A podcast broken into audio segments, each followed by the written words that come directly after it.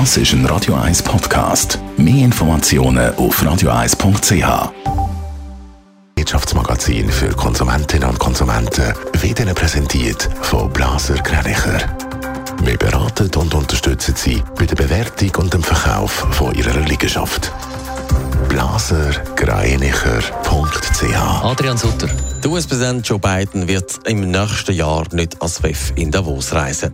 Das Wirtschaftstreffen findet nach einer Corona-Pause wieder statt. Gemäss US-Medien wird sich der Joe Biden aber von Regierungsbeamten vertreten lassen und im Januar nicht selber anreisen.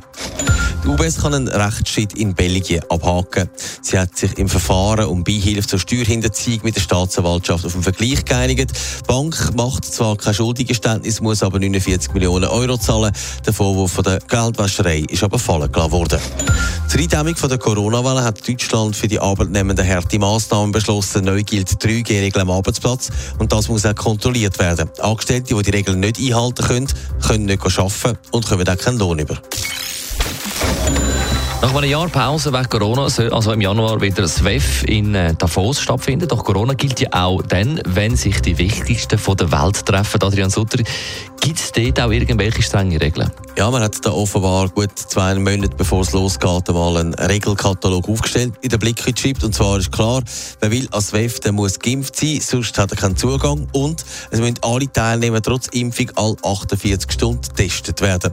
Alle Anwesenden müssen immer ein in der Schweiz gültiges Covid-Zertifikat vorweisen können. So will man, dass aus dem Anlass mit gut 2000 Teilnehmern kein Superspreader-Event von den Superlativen wird. Sollte jemand positiv getestet werden, dann muss er zuerst im Hotel in Isolation und je nachdem wird dann eine Rückführung ins jeweilige Land geplant. Aber es gibt ja außerhalb vom WEF noch viele andere sogenannte Drittveranstaltungen. Gilt das dort auch? Die werden sicher auch müssen harte Regeln anwenden, aber grundsätzlich raten die Organisatoren vom WEF ihren Teilnehmern ab, an diesen Veranstaltungen überhaupt teilzunehmen. Schließlich muss das WEF für die Corona-Maßnahmen auch einiges zahlen. Im Gegensatz zu den Sicherheitskosten wird allerdings das WEF das selber das mal zahlen, weil es eigentlich eben ein privater Anlass ist. Das WEF findet übrigens vom 17. bis zum 21. Januar statt. Das mal, wie vorher gehört, ohne US-Präsident. Im Gegensatz zu seinem Vorgänger Donald Trump reist Joe Biden nicht selber an. Netto, das Radio 1 Wirtschaftsmagazin für Konsumentinnen und Konsumenten.